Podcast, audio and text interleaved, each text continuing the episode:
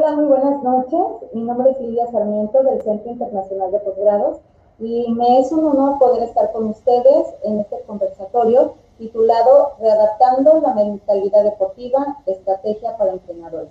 Y sobre todo, el día de hoy poder compartir eh, este momento con tres especialistas que abordan de manera espectacular este tema.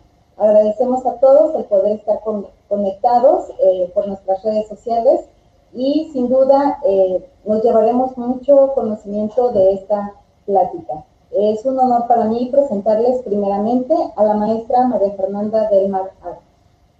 La maestra María Fernanda del Mar Jaro es licenciada en psicología por el Instituto Tecnológico de Estudios Superiores de Monterrey, Campus Puebla. Estudió su maestría en psicología del deporte en la Universidad Autónoma de Nuevo León. Profesionalmente se ha desempeñado en intervenciones con Club América Femenil de manera individual y grupal. Es coordinadora del Departamento de Psicología a nivel estatal en el Instituto Hidalguense del Deporte de Alto Rendimiento y Escuelas de Iniciación y el manejo de hipnosis con realidad virtual en el deporte.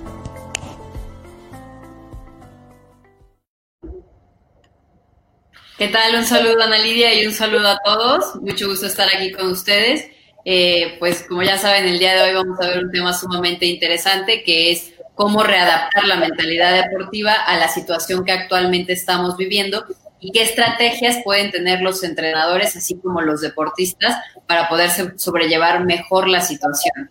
Ya estaremos comentándolo ahorita con mis compañeros. Así es, muchísimas gracias, Fer, por estar con nosotros y pues saludos hasta Puebla. Este, nos da mucho gusto que puedas estar con nosotros. Eh, voy a permitirme presentar al segundo especialista, que es el maestro Luis Rojas Flores. El maestro Luis Gonzalo Rojas Flores estudió la licenciatura en psicología y la maestría en psicología deportiva en la Universidad Autónoma de Yucatán. Cuenta con una certificación nacional en impartición de cursos presenciales por parte del Instituto de Capacitación para el Trabajo de Chetumal, Quintana Roo tiene un diplomado en capacitación didáctica en nivelación pedagógica por la Universidad del Caribe en Cancún, Quintana Roo. Actualmente es jefe del área de psicología del deporte del Instituto Estatal de Cultura Física y Deporte de Nuevo León donde coordina el área de psicología del deporte, atención y seguimiento a deportistas de alto rendimiento que representan al Estado de Nuevo León en competencias nacionales e internacionales.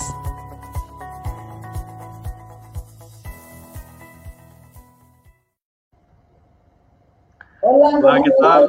Buenas noches. Buenas noches, Lidia. Fernanda, buenas noches. Jesús, buenas noches. Bien, pues vamos a, en estos próximos minutos, eh, a tener una charla muy amena en relación a, a diferentes eh, estrategias que podemos eh, tomar durante estas, estos, estos días en relación a a las situaciones que hemos estado pasando, ¿verdad? Eh, y más sobre, sobre todo si estamos eh, en una participación activa con, con deportistas, eh, ¿qué podemos, qué tipo podemos emplear durante estos, estos tiempos, ¿verdad? Y sobre todo cuando ya el entrenador o, el entrenador está ya tenso en, en, saber qué poder hacer. Vamos a comentar con los compañeros eh, varios, eh, varios temitas que pueden ser de su utilidad. Muchas gracias, maestro. Eh, sin duda nos llevaremos grandes aprendizajes de este conversatorio. Voy a ahora tomarme el tiempo para presentar al maestro Jesús Almada Bravo.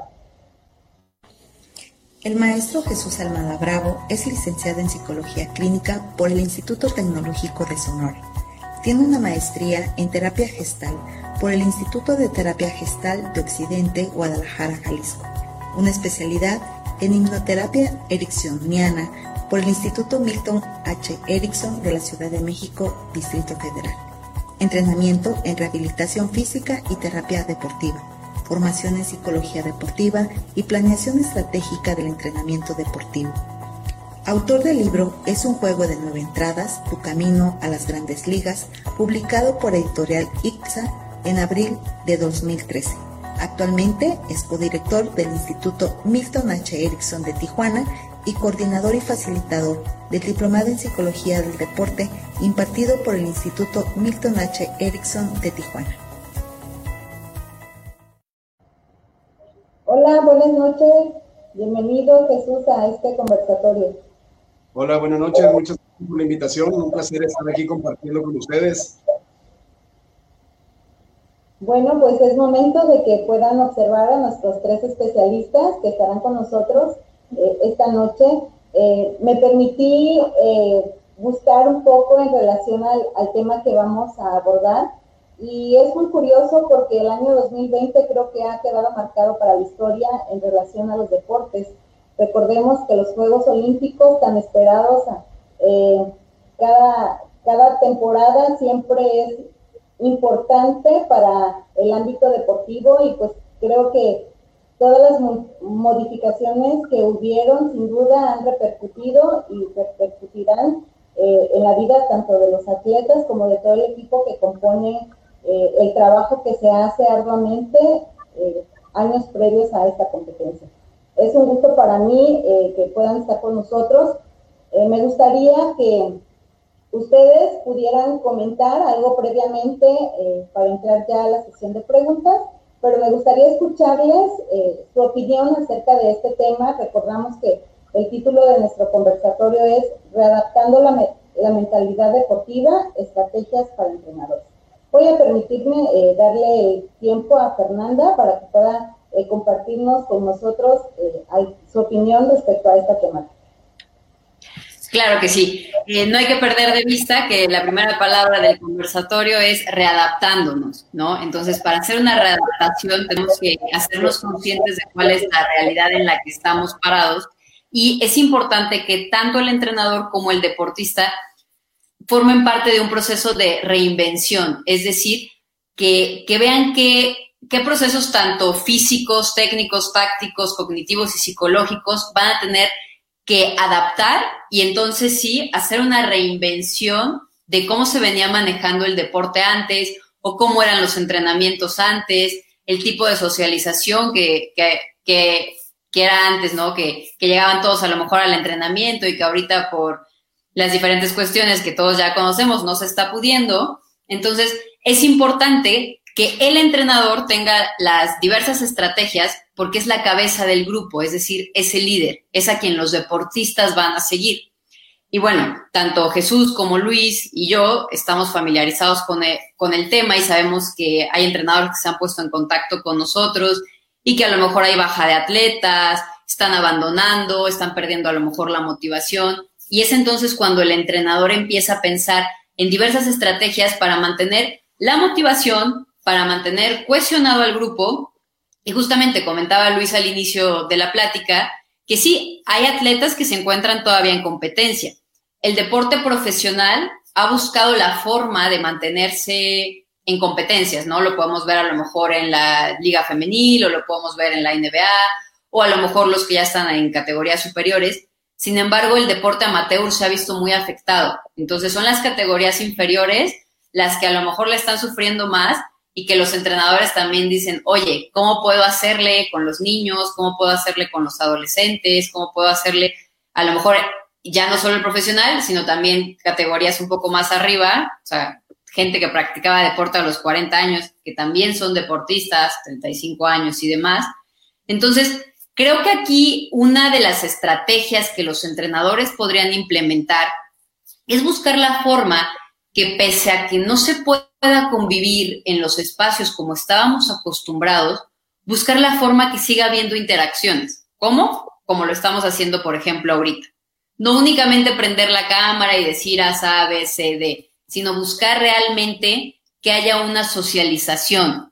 Porque ahorita, salvo los que estén compitiendo de manera profesional o equipos profesionales o el deporte ya que a lo mejor recibe un sueldo, que hay competencias o que está en ciclo olímpico, se ha visto muy resentido. Y es ahí donde en mi experiencia he observado que es donde el entrenador ha resentido más. Entonces, ¿qué estrategia recomiendo yo? Buscar la forma de que aunque sea de forma virtual, siga habiendo socialización o siga habiendo competencias, a lo mejor no necesariamente en un calendario estatal o en un calendario nacional.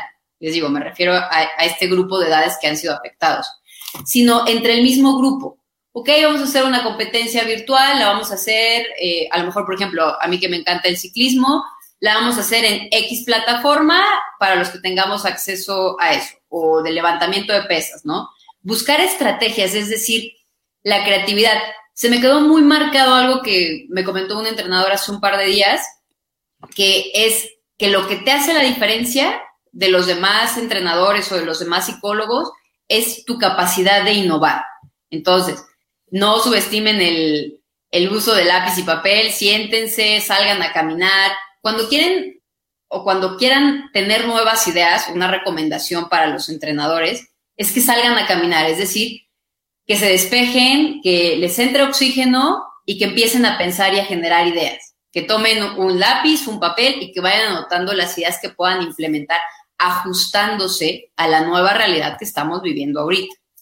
Entonces, ese sería Sería un consejo, sería un comentario. Y para, para complementar la idea, acuérdense de la frase de Charles Darwin, que no es la más fuerte y ni siquiera la más inteligente de las especies la que sobrevive, sino la que se adapta mejor. Entonces, eso, eso hay que tenerlo presente siempre. Muchísimas gracias, Fer, eh, por este comentario. Eh, me gustaría darle la palabra al maestro Jesús Almada Bravo en relación a una pequeña eh, introducción a este tema antes de pasar a la sesión de preguntas. Claro, claro, claro, muchas gracias. Y bueno, la verdad muy contento de estar aquí con todos compartiendo, con Luis, con Fer, este, amigos, eh, colegas desde hace mucho tiempo. Eh, contento de compartir con ellos esta plataforma y por supuesto agradecido con el Centro Internacional de Posgrados por la invitación. definitivamente estamos pasando por momentos difíciles, todos los atletas tuvieron procesos de desentrenamiento, tuvieron que hacer modificaciones en sus programas de entrenamiento, tuvieron que alejarse de los escenarios de competencia y se cerraron gimnasios, se cerraron albercas, se cerraron los campos eh, de práctica. Entonces, eh, una de las cosas con las que más batallaron nuestros atletas es mantenerse motivados y mantener eh, el enfoque bien, bien, bien orientado hacia las metas específicas de cada uno de ellos. Una de las cosas que yo les mencioné a todos los atletas con los que trabajo, con los que tengo la oportunidad de acompañar en su proceso, es que eh, esta contingencia de salud, esta pandemia, eventualmente se va a terminar, ¿no? Va a terminar y ¿quiénes van a ser los que salgan a la cabeza al momento de que se abran los campos? ¿Quiénes van a ser los que salgan adelante al momento de que se abran las albercas, los gimnasios, las canchas? Pues aquellos atletas que se mantuvieron activos, que a pesar de las dificultades, que a pesar de las situaciones adversas, se mantuvieron entrenando de manera cotidiana, adaptándose, como decía ahorita Fer, adaptándose a lo que tenemos en nuestras manos. Tenemos que entender que las condiciones no son las ideales y una de las capacidades más grandes del ser humano es adaptarse a lo que hay. Entonces, ante estas condiciones, con las condiciones que tienes el día de hoy, ¿qué vas a hacer para ser mejor que ayer? ¿Cómo vas a mantener tu motivación activa para que tu mente siga oxigenando, para que tu mente siga trabajando en crear escenarios diferentes, para que puedas salir al campo de entrenamiento y demostrarte a ti mismo y a los demás de qué estás hecho o de qué estás hecha? Creo que una de las partes más importantes es eh, trabajar con procesos de resiliencia. ¿Qué quiere decir la resiliencia? Es la capacidad humana de seguir luchando a pesar de las caídas, a pesar de las adversidades, levantarte de cada caída, sacudirte la tierra y volver a luchar con la misma intensidad, con la misma fuerza, con la misma determinación. Una de las cosas que para mí son muy importantes en los procesos de desarrollo psicológico en el deporte es que a diferencia de las condiciones físicas, digo, una persona que tiene baja estatura no puede crecer, no podemos ayudarlo a crecer. Eh, a diferencia de las condiciones físicas, las capacidades psicológicas todas se pueden aprender todas se pueden perfeccionar y todas se pueden desarrollar con la práctica. Y una gran ventaja es que no necesitamos un espacio grande para practicarlas. Entonces, creando realidades virtuales, creando realidades alternativas, eh, sitios de competencia donde podamos ambientarlos, el atleta puede mantenerse trabajando en ese nivel de preparación, eh, creando o recreando escenas que le permitan tener eh, su, su nivel de competencia sus metas claras, mantener la motivación, mantener el enfoque en cada uno de los procesos y de las etapas por las que va pasando en su preparación deportiva. eh, una de las eh, condiciones más importantes en este momento es establecer metas a corto plazo. Como no tenemos en este momento una competencia ya en puerta, todavía no hay calendarios de competencias, todavía no se abren eh, los escenarios deportivos de manera masiva, nosotros estamos trabajando con nuestros atletas estableciendo metas a corto plazo. Esta semana, ¿qué vamos a hacer? Solo esta semana. Establecemos una meta para esta semana y diseñamos acciones concretas y bien específicas para lograr esas metas semanales. Obviamente esas metas están relacionadas con metas mensuales y con metas del proceso de preparación. Entonces mantenemos a la mente activa y cada vez que cumples una meta diaria, eso retroalimenta tu esfuerzo y te ayuda a seguir adelante con la meta del día siguiente. Cada vez que cumples una meta semanal, retroalimenta el esfuerzo de todos, esa, de todos esos días de trabajo y te permite impulsar tu motivación para la siguiente semana. Entonces yo les digo, vamos a dar pasos pequeñitos pero firmes. Mantén la cabeza en alto, mantén la motivación y la claridad en tus metas y no te rindas. Porque el día de mañana te van a preguntar quién eras antes de la pandemia y quién eres después de la pandemia quienes lograron adaptarse, quienes lograron mantener su enfoque, mantener su motivación, son los atletas que vamos a ver mañana con una medalla colgada en el cuello. Excelente comentario, maestro. Muchísimas gracias. Creo que es muy enriquecedor cada aportación que estamos escuchando. Y de igual manera vamos a escuchar al maestro Luis ¿Qué tal? Buenas noches nuevamente. Eh, bien, eh, sumado a lo que mis compañeros eh, Fer y Jesús eh, han comentado, eh, aquí yo quiero hacer, hacer un énfasis en relación a, la, al equilibrio que en su mayoría los, los, los alumnos, los deportistas han estado teniendo que sobrellevar ya una vez que se activa el periodo académico, ¿verdad? Sabemos de que pues las, las, clases en todos los niveles, en todos los niveles es a nivel eh, de plataformas, ¿verdad? Eh, y los muchachos pues prácticamente en la mañana tienen una carga de plataforma en, en, actividades en la escuela, eh, pongamos de 8 de la mañana a 1, 1 y media, 2 de la, de la tarde, ¿verdad? Tienen un lapso de comida e irse a, a un entrenamiento, ¿verdad? Eh, esta es una realidad para la mayoría de los, de los deportistas eh, a nivel secundaria eh, y bachillerato, que es la gran cantidad de, alumnos que, concentra el deporte a, nivel nacional, ¿verdad? vaya, incluso primaria, pues ni hablar, o sea, son, son, son, son horarios que tienen que ir en equilibrio, ¿verdad? Como bien decía eh, Jesús, el término de resiliencia, ¿verdad? Eh, en este caso eh, hay mucha, notamos en la, parte, en la parte práctica, ¿verdad? Cómo esta readaptación a, algo que el deportista o el alumno no estaba acostumbrado, ¿verdad? Tomar horas de clase en línea, ¿verdad? y ahora que se activa en esta, en, estas, en esta segunda fase o semestre, de lo que corresponde al segundo semestre, eh, vuelve nuevamente a ser algo que llega a pesar tareas, actividades, es, tareas, eh, y el alumno pues prácticamente se ve bastante saturado, ¿verdad? Y aún así, eh, no habiendo para gran parte de los deportistas alguna, algún evento, para una minoría ya hay una reactivación en algunos eventos por parte de las federaciones eh, pero no deja de ser eh, un trabajo que tiene que ir en una progresión, ¿verdad? Eh, para cada entrenador, para cada preparador, pues es un punto de medición, es el resultado que, que, por estado tiene que tener, ¿verdad? Ese empuje tiene que ir en una manera progresiva, aún no habiendo un, un evento o una competencia pronta, ¿verdad? Eh, el resultado tiene que ir viéndose de acuerdo también a, las, edades y a la progresión y sobre todo el ir manteniendo y aún así sumando a, deportistas a grupos, ¿verdad? Eh, y en esta parte, eh, uno de los elementos que, tratamos durante estos tiempos es no manejar una elevada presión por un resultado en este momento, sobre todo en deportes que realmente no tienen competencia, ¿verdad? Sino que irnos enfocando al elemento técnico, la parte del cumplimiento en las actividades lunes, martes, miércoles, jueves, viernes, y si acaso la mitad del sábado, ¿verdad?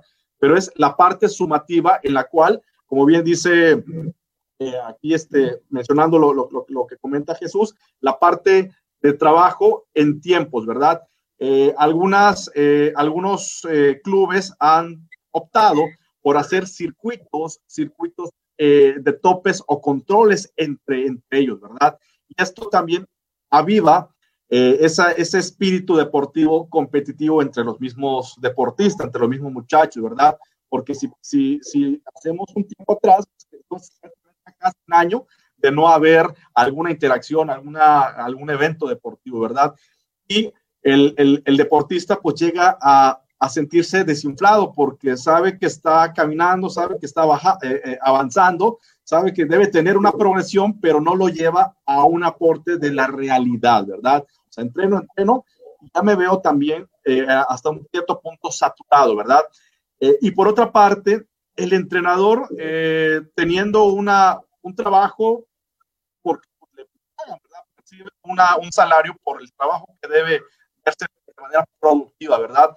Pues se ve disminuido, por ejemplo, pensemos entrenadores que tenían al día dos sesiones de entrenamiento. Estamos hablando de más de cinco horas más las planeaciones, que le puede llegar hasta seis horas, ¿verdad? Y ahora pues se ve limitado. Aún así, o sea, hacer poco, o sea, con poco tiempo, hacer mucho, ¿sí?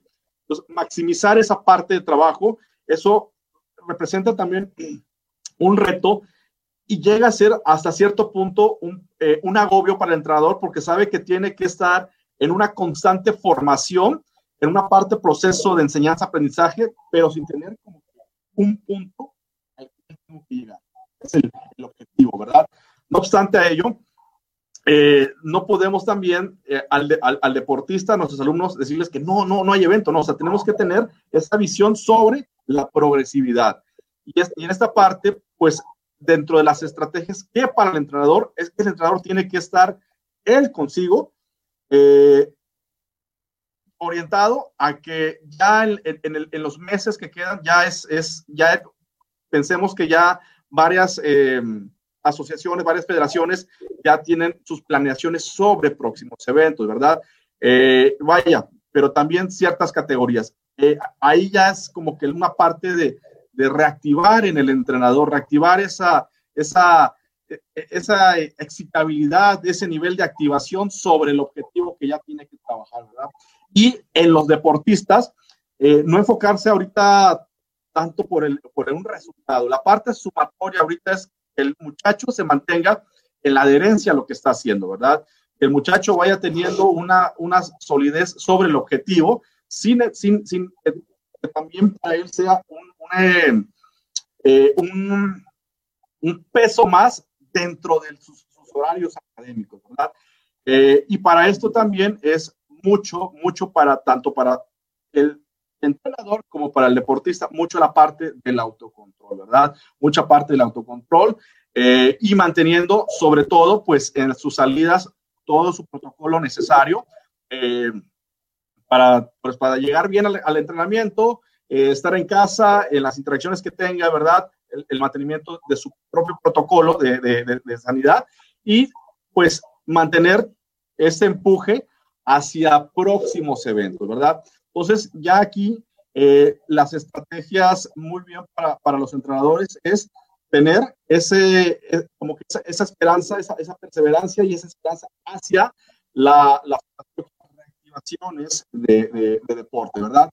Para los alumnos, para los alumnos, sí mantener eh, esa, ese, ese empuje constante porque los muchachos llegan a, verse agobiados, agobiados por cantidad, por cantidad de, actividades, están acostumbrados, pero el cumplimiento diario, diario, diario, diario, diario, ¿verdad?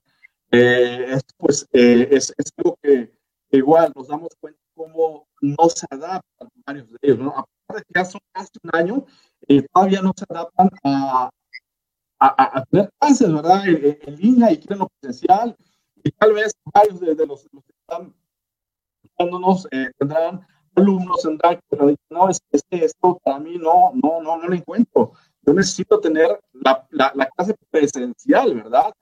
Eh, y vaya, eh, esta parte de interacción, pues bien, eh, podemos invitar a, al público que nos mande preguntas, ¿verdad? Para ir interactuando más en, a las opiniones. Pero bien, es mi, aportación para, para todos. Muchísimas gracias, maestro, por esta aportación.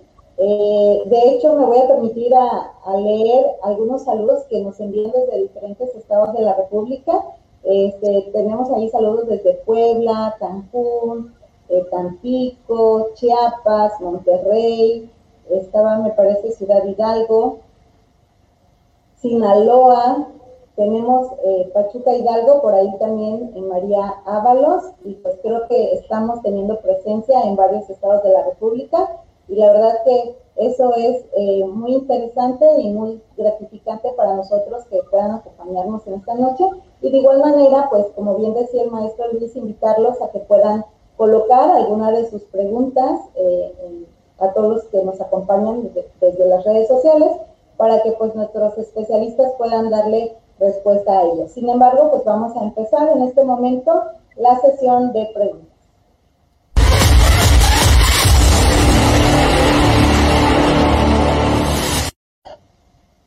Eh, me gustaría eh, que ustedes pudieran contestar esta pregunta.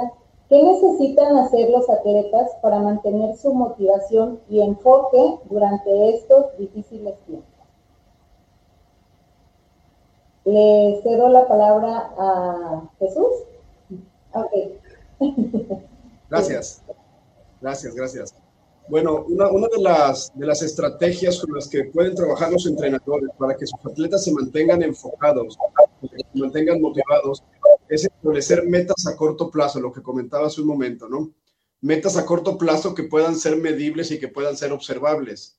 Y aquí una recomendación para los entrenadores. Nosotros tenemos dos tipos de metas. Hay metas de resultados y metas de desarrollo de habilidades. En este momento las metas de resultados no pueden ser eh, las principales porque no tenemos competencias, no tenemos esto de lo que hablaba el maestro Luis, esos topes competitivos que, generan excitabilidad en los atletas. Pero sí tenemos la manera de ponerles eh, desarrollo de habilidades en cuanto, por ejemplo, gimnasio, cuánto estás levantando de press de banca, cuánto estás, en cuánto tiempo estás corriendo este, en la bicicleta, cuánto tiempo aguantas haciendo lagartijas, abdominales, sentadillas algunas de las, de las habilidades físicas que se pueden este, medir, con eso podemos nosotros medir eh, el resultado que están teniendo en el entrenamiento. Una de las cosas más importantes en este momento como entrenadores es que no podemos centrar nuestra atención en el resultado, más bien tenemos que centrar la atención en el esfuerzo y la entrega que los atletas están teniendo. Cuando un atleta hace todo su esfuerzo, se entrega, tiene el compromiso, y hace las cosas que le estamos pidiendo, es bien importante el reforzamiento positivo para que él pueda sentir que lo que está haciendo lo va a llevar eventualmente a la meta que tienen. Si nada más nos centramos en reforzar el resultado, en este momento es difícil medirlo porque no tenemos parámetros para hacerlo. Entonces el atleta puede sentir desmotivación, puede haber deserción o puede haber abandono deportivo porque no tenemos eh, una forma de mantener el estímulo vivo. Una de las condiciones más importantes de la psicología del deporte y que hemos tratado de cambiar la percepción es que antes era considerado como apoyo psicológico. Ahorita lo pasamos a un rango diferente porque hablamos de entrenamiento mental y desarrollo de habilidades. Entonces podemos medir esas tareas a través del desarrollo de habilidades de concentración, control del estrés, ejercicios de visualización, ejercicios de relajación activa. Y eso le da a los atletas la posibilidad de vivir de manera cotidiana parte de su entrenamiento y si le ponemos tareas diarias, podemos medir cuántos minutos hiciste, cuánto tiempo tardaste en visualizar y ese tipo de actividades mantienen la motivación porque tenemos formas de medir el trabajo y los avances que los atletas están teniendo. Eh,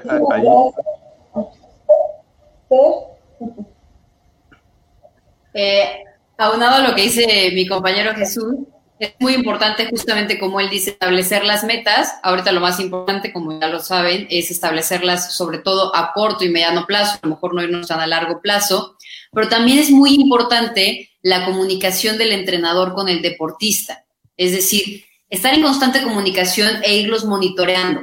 Esto justamente para evitar que, puedan abandonar y para poder ver qué tan adheridos están al ejercicio físico o al entrenamiento. Sumado a esto también es muy importante que el deportista tenga presente cuál es el sentido de, de estar haciendo ejercicio, de estar entrenando, de estar practicando el deporte, es decir, no perderlo de vista. Si recordamos eh, en la logoterapia, Víctor Frankl, que es el padre de la logoterapia, el sentido es el que es el que nos hace vivir o es el que nos hace realizar una actividad. Cuando lo perdemos de vista, entonces muchas veces no le encontramos una razón a hacer una actividad.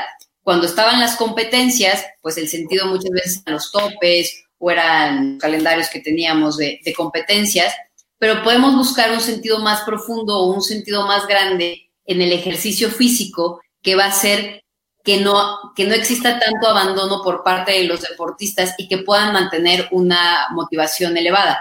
Eh, durante estos días me di a la tarea de hablar con un par de amigas deportistas que, que se han mantenido en un excelente nivel durante los últimos años y quería entender un poco qué es lo que hay en la mente de los deportistas que se mantienen en un alto nivel durante mucho tiempo. Y justamente es eso, o sea, es, hay un sentido mucho más grande que me está haciendo que aunque no haya competencias, me levante a las 5 o a las 6 de la mañana, aún así. Entonces, si, si nos damos a la tarea de encontrar eso con cada uno de los deportistas que los entrenadores o los psicólogos estemos trabajando, cambia la razón y podemos lograr una mayor adherencia al ejercicio físico y al entrenamiento. Eh,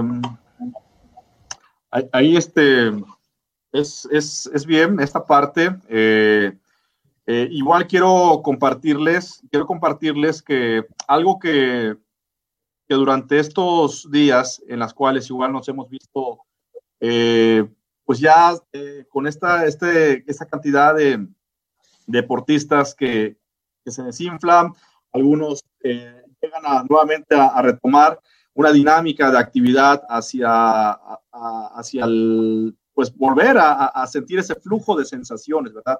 Y es precisamente eh, poder hacer un, ejercicio con los chicos, ¿no? Los que ya veamos eh, desinflados, como que me está faltando mucho el entrenamiento, este, no le veo la misma, el mismo ímpetu eh, al, día, al día a día, ¿verdad?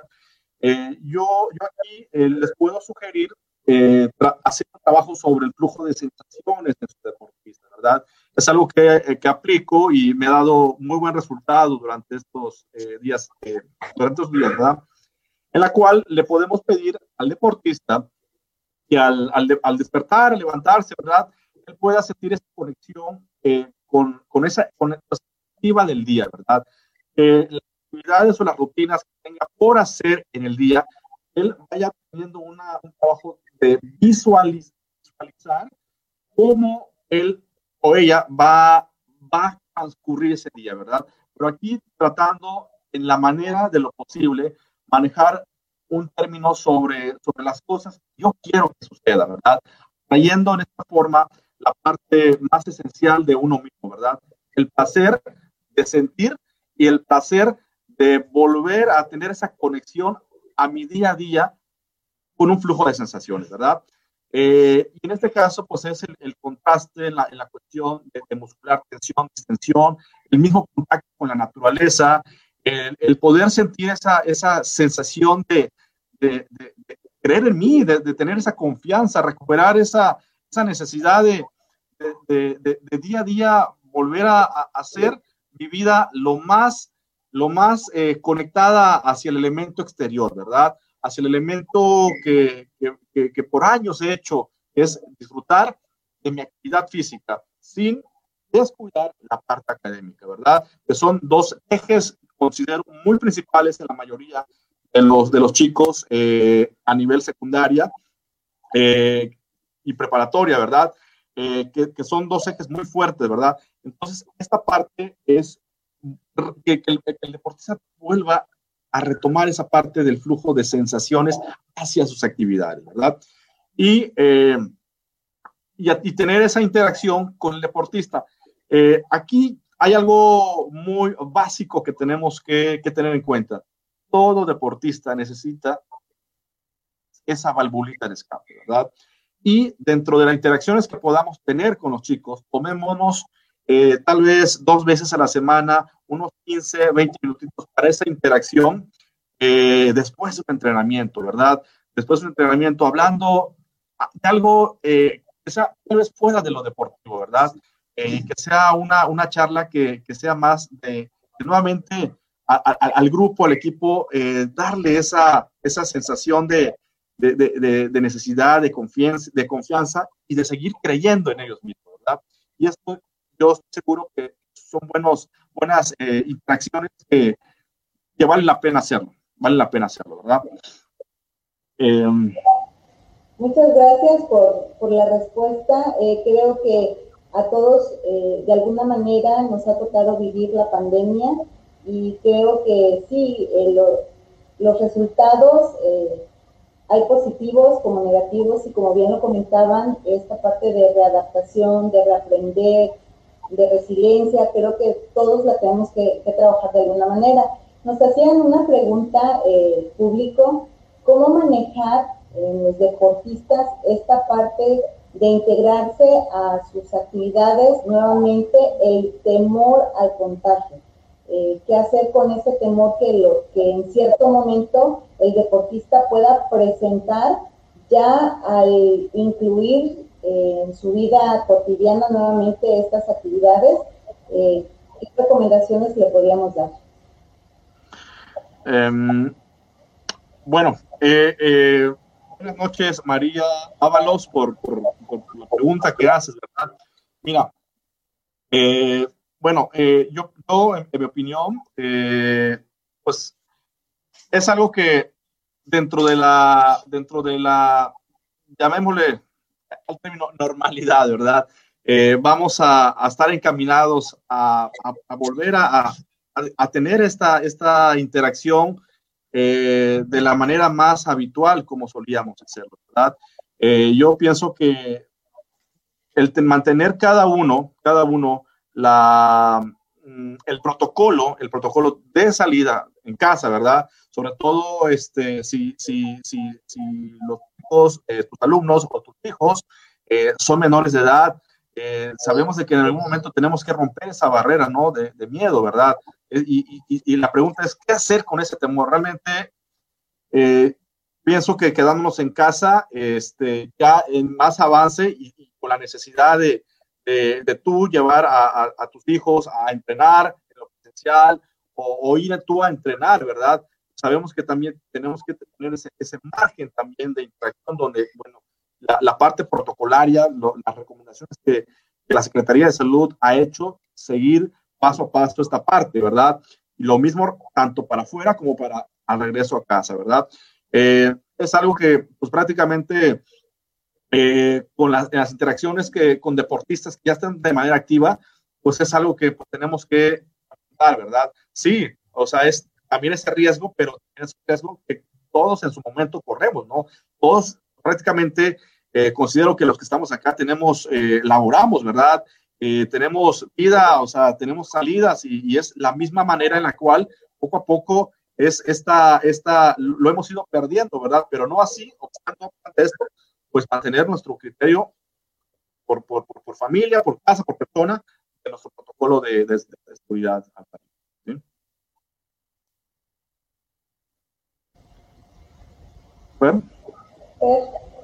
Complementando a Luis, también habría que ver qué, qué tan bueno es el manejo de ansiedad por parte de ese jugador, obviamente también tomando en cuenta todo lo que se ha generado en torno, obviamente la enfermedad existe y demás, pero también algunos ejercicios de relajación podrían venir bien acompañados de todos los protocolos de sanidad que, que tiene que llevar el deportista. Entonces, ejercicios de relajación para que no haya tanta tensión por parte de que me voy a contagiar y demás, pueden también ayudar a que los jugadores vayan regresando poco a poco.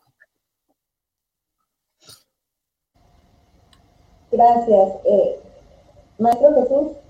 Sí, gracias.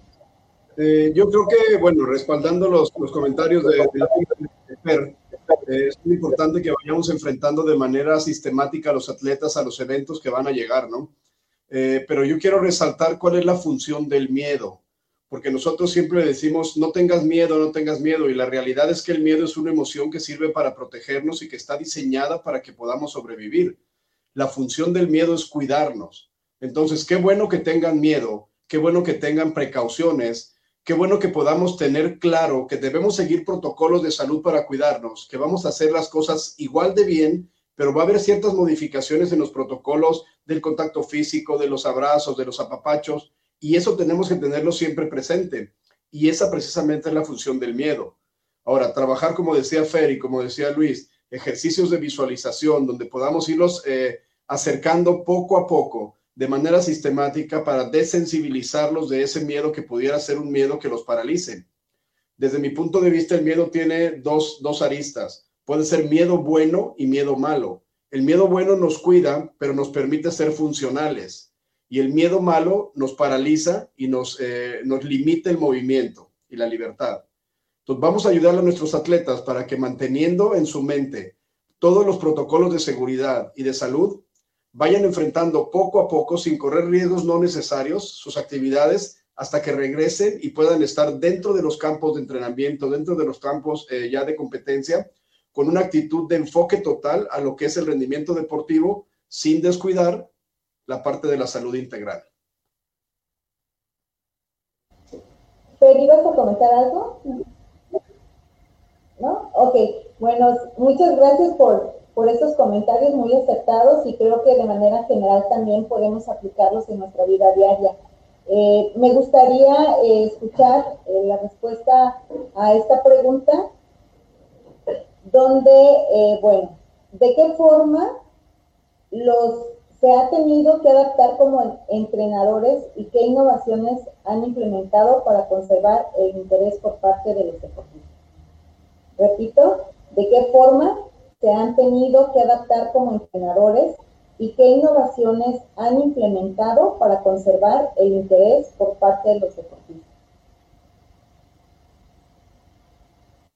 Eh, bueno, maestro Jesús. Sí, gracias. Eh, creo que una de las cosas más importantes que hemos estado haciendo nosotros en nuestro trabajo con nuestros atletas es mantener, mantener el sentido del humor con ellos. No olvidemos que son niños, que son jóvenes y que necesitan la diversión y necesitan tener esta parte de alegría para poder entrenar. Si nosotros estamos detrás de una cámara y somos demasiado formales, somos demasiado serios, es normal que los niños apaguen la cámara, se vayan y no estén participando de manera activa. Mantener una actitud alegre, mantener una actitud entusiasta en todo momento, es algo que ayuda mucho para que los niños se mantengan activos y jugar con ellos y poder interactuar de una manera muy divertida con los muchachos. Eso es algo que los mantiene apegados al proceso de entrenamiento y al proceso de preparación. Y otra de las herramientas o de las estrategias que hemos seguido nosotros es trabajar ahora sí echando mano de la tecnología.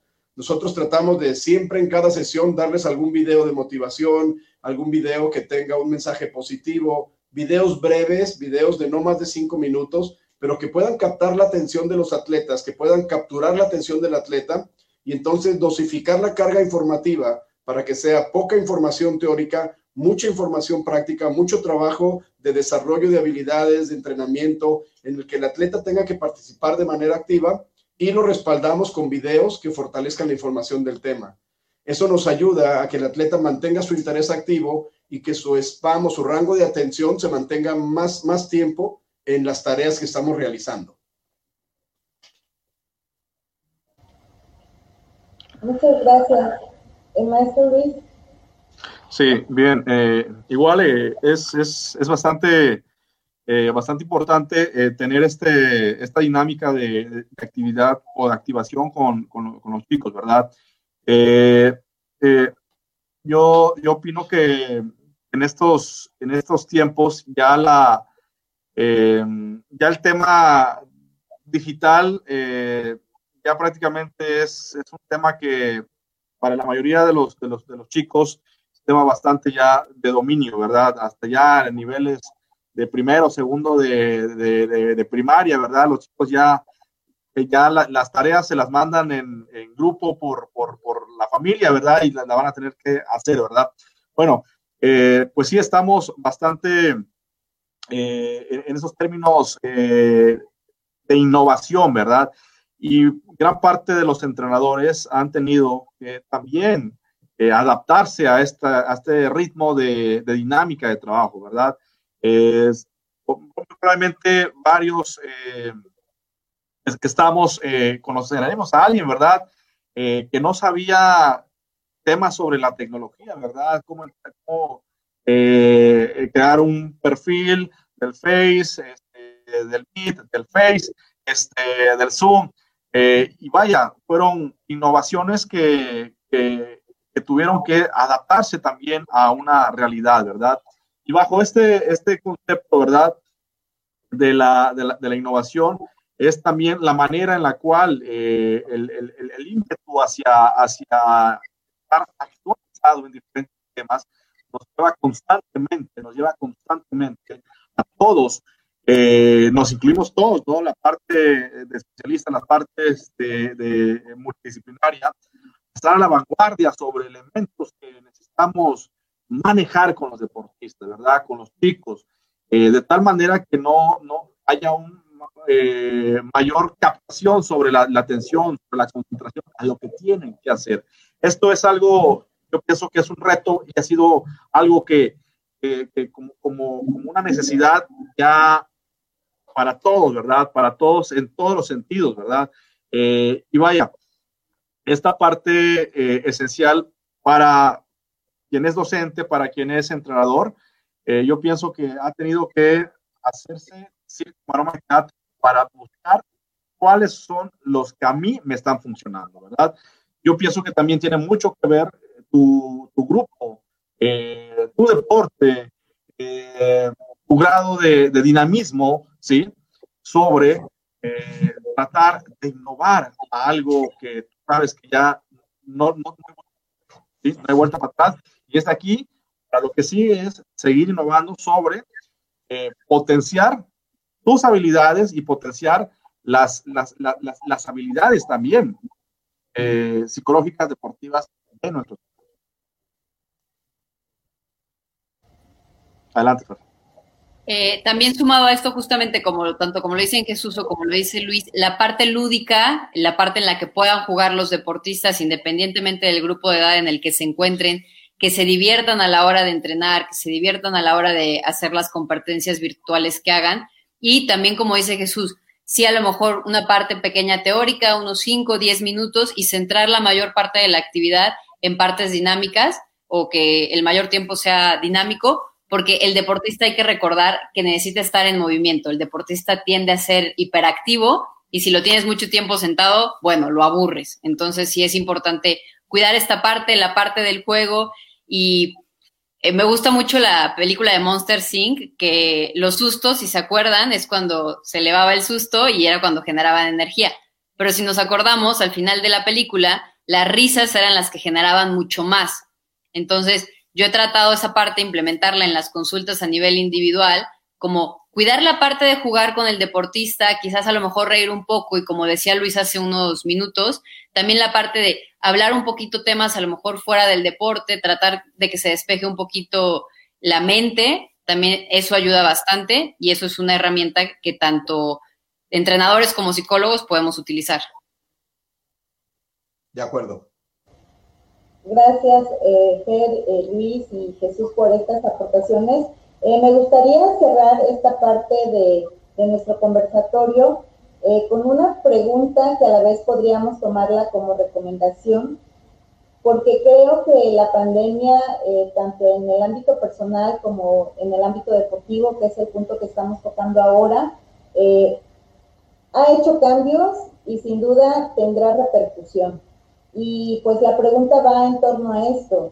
¿Qué cambios implementados durante este tiempo de pandemia podríamos conservar para futuros tiempos?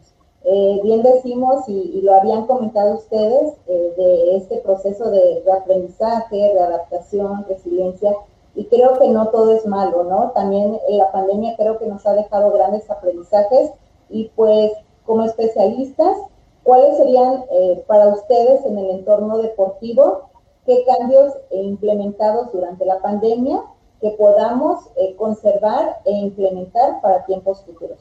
Eh, le voy a dar la palabra a Luis. Em, sin duda alguna es la, la, la potenciación, por así decirlo, ¿no? El, que se le ha dado a la parte tecnológica, ¿verdad? Ya el tema de comunicación a distancias ya no es un impedimento. Eh, tenemos deportistas que eh, están eh, actualmente en otros, en otros países, en diferentes partes de la República, ¿verdad? En donde ya no, ya no tenemos límite para la comunicación. A diferencia de hace unos 8 o 10 años atrás, donde era muy complicado el, muchas veces viajar con ellos, ¿verdad? Este, o la necesidad de, estar en, un evento y tenemos otros deportistas en otras ciudades, ¿verdad? Ese tema era muy, eh, muy poco probable que tengamos esa interacción.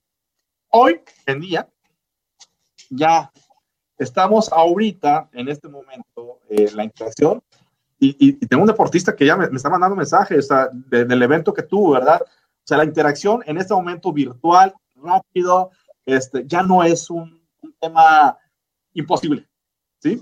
Y esto yo pienso que llegó ya para acá.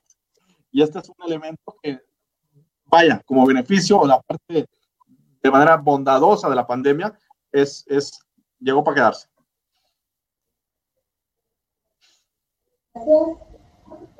Muchas gracias. Eh, Fer, nos gustaría saber tu aporte en relación a esta pregunta. Claro que sí, Ana Lidia.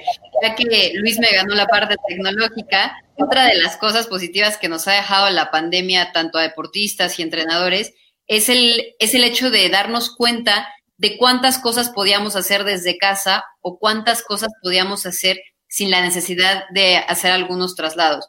Es decir, la optimización también de algunos entrenamientos, la optimización también de ejercicios, la, el, darle tiempo también a voltear a ver la parte psicológica, justamente por esta pausa que ahorita estamos teniendo. Y creo que también estábamos entrando en un ritmo de vida tan acelerado que no compaginaba tanto con la vida deportiva. Entonces, el, el poder entrenar en casa, ¿no? El tantas, tantos videos, tantos entrenamientos que se tuvieron que adaptar y adecuar a esta situación, se podrían utilizar también en futuros casos, justamente cuando una persona no tuviera las posibilidades de traslado y ya no se podría tomar como un pretexto también, sino que ya es una herramienta o un recurso más y todo lo que se tuvo que hacer o todas las formas en las que el deporte se tuvo que adaptar justamente para buscar la forma de sobrevivir, son las que tendríamos que seguir utilizando en adelante y no dejarlas de lado. Es decir, no volver a lo que a, lo, a donde ya estábamos, sino tener un, ritmo de vida más saludable también. Muchas gracias, Fer. Y bueno, este, Jesús, ¿algo que quieras aportarnos a, esta eh, pregunta? Sí, yo estoy enojado porque siempre me dejan al último. Y esto me tiene muy molesto. No, yo en serio, yo creo que algo muy importante que podemos es precisamente esto. Eh, hemos hablado mucho durante este proceso de esta contingencia de salud de cuando éramos felices y no lo sabíamos. Creo que algo de lo que tenemos que rescatar es valorar todas las cosas que hemos tenido, valorar todas las oportunidades que hemos tenido para interactuar con las personas que queremos, eh, sentirnos afortunados por ser privilegiados de poder estar participando en un deporte, interactuando con la gente con la que interactuamos de manera cotidiana. Y creo que es bien importante que podamos también rescatar eh, la capacidad impresionante que tiene el ser humano para adaptarse a las situaciones.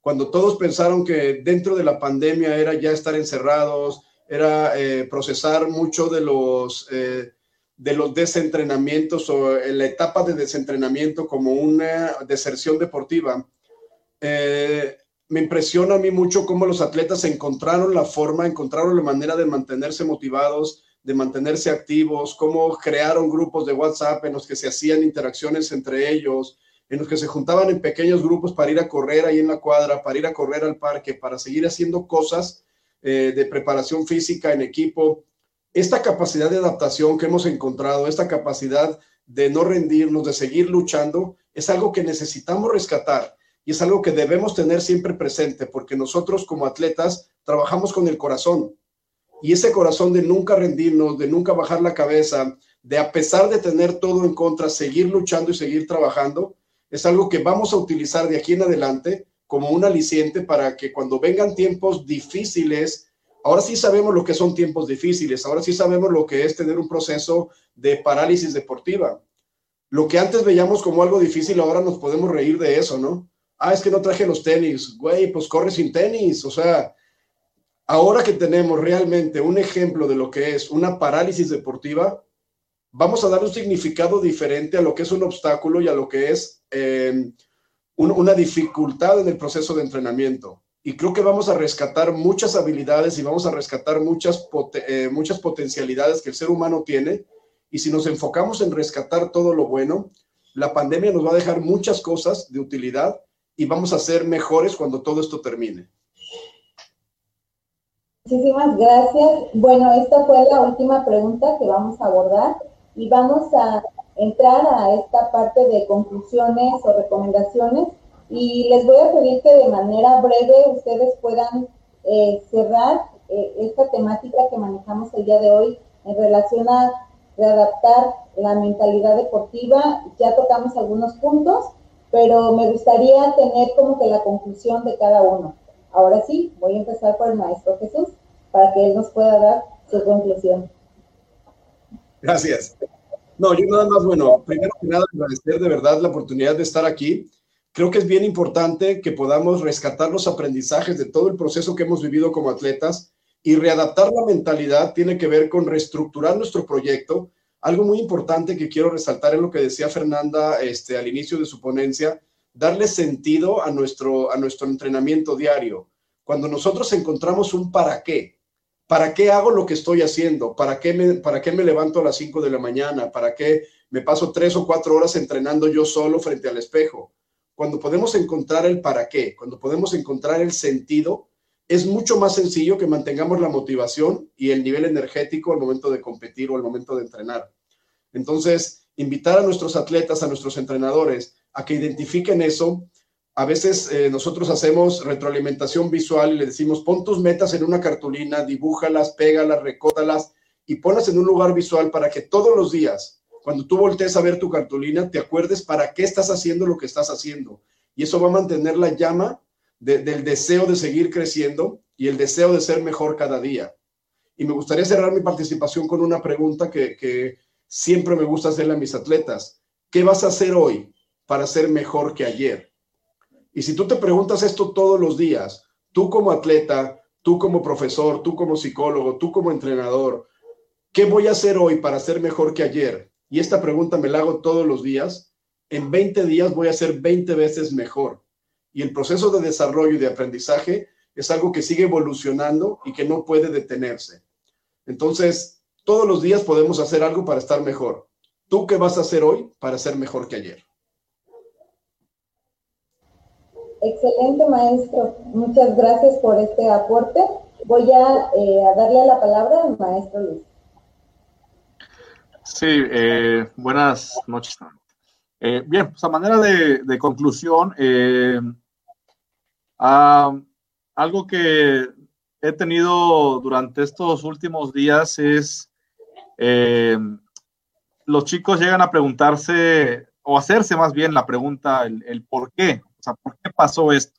El por qué, si este año era un año que tenía para dar en mi categoría un mejor Em, he estado durante, durante estas preguntas, ¿verdad? Eh, tratando a los chicos de orientarlos a que no se agobien en preguntarnos el, el por qué, ¿verdad?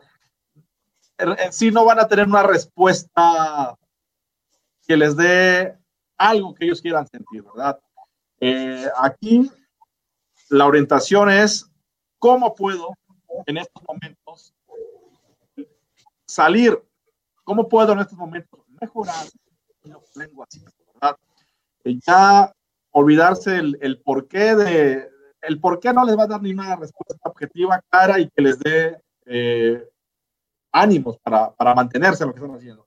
Mejor orientarnos hacia cómo a partir de hoy, a partir de, la, de esta situación, yo puedo salir adelante, yo puedo volver a reintegrarme, volver a conectarme hacia lo que yo anteriormente hacía, ¿verdad? Y estos altibajos prácticamente eh, los van a, a, potenciar, ¿verdad? A nuevamente reestructurarse y seguir sobre, la, sobre, sobre, sobre los años, sobre el, sobre el deporte, sobre lo, lo que les llena en la actividad física.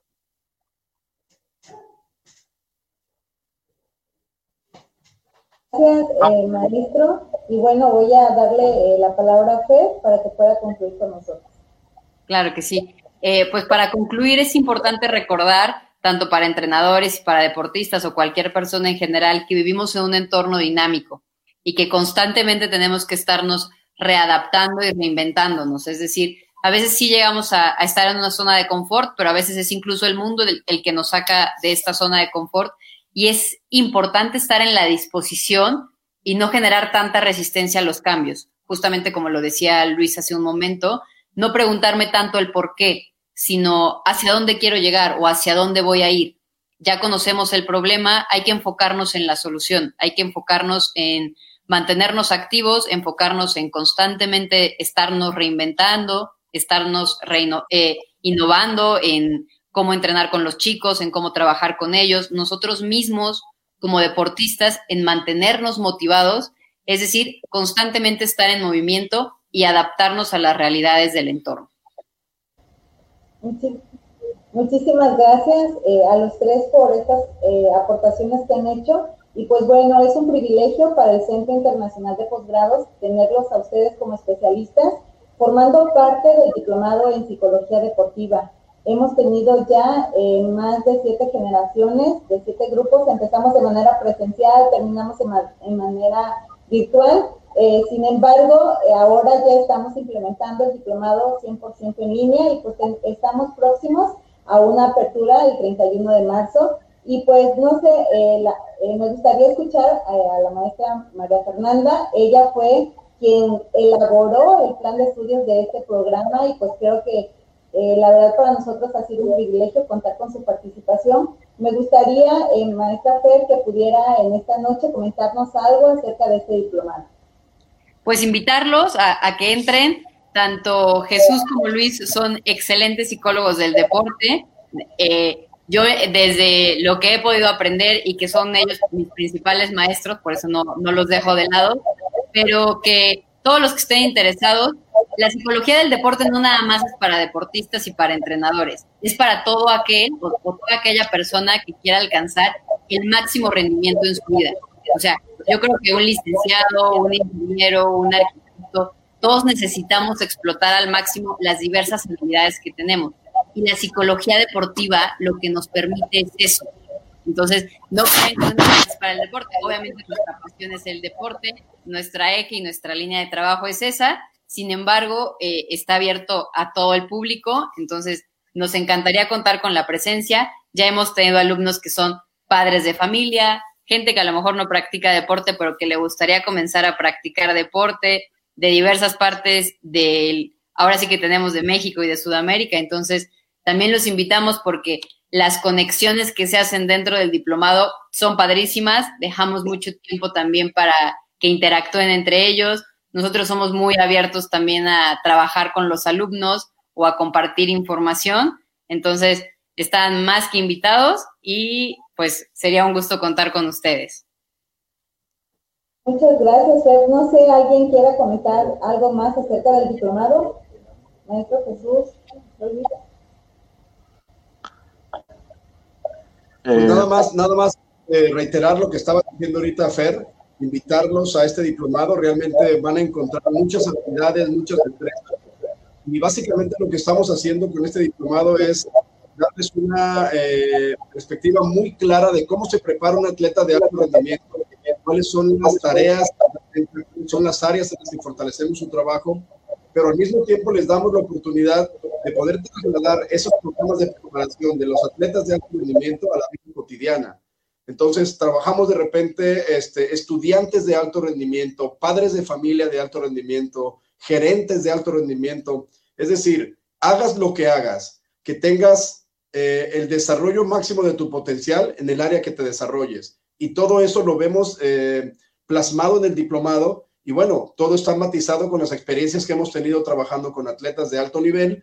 Los tres hemos tenido la oportunidad de convivir con atletas de muy altos niveles, deportistas olímpicos, deportistas profesionales, deportistas que estado, han estado en mundiales, en Juegos Panamericanos, y al mismo tiempo hemos trabajado en deporte de iniciación. Entonces tenemos esta experiencia para poder balancear y los alumnos que nos han acompañado empiezan eh, quizás con poco conocimiento, pero cuando terminan, el nivel con el que acaban es muy similar para todos.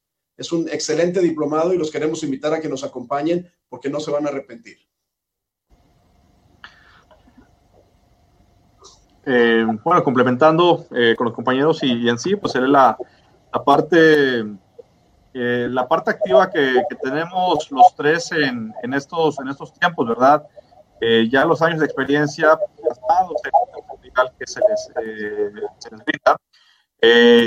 y pues realmente es las tendencias que tanto dentro de la, mm, la dinámica de trabajo que tenemos al día al día, compartirles, eh, y pues prácticamente mucho material, mucha información de, relevancia, que son tendencias pues prácticamente nuevas, innovadoras al trabajo que están haciendo dentro de la psicología, del deporte en México y en nuestro continente.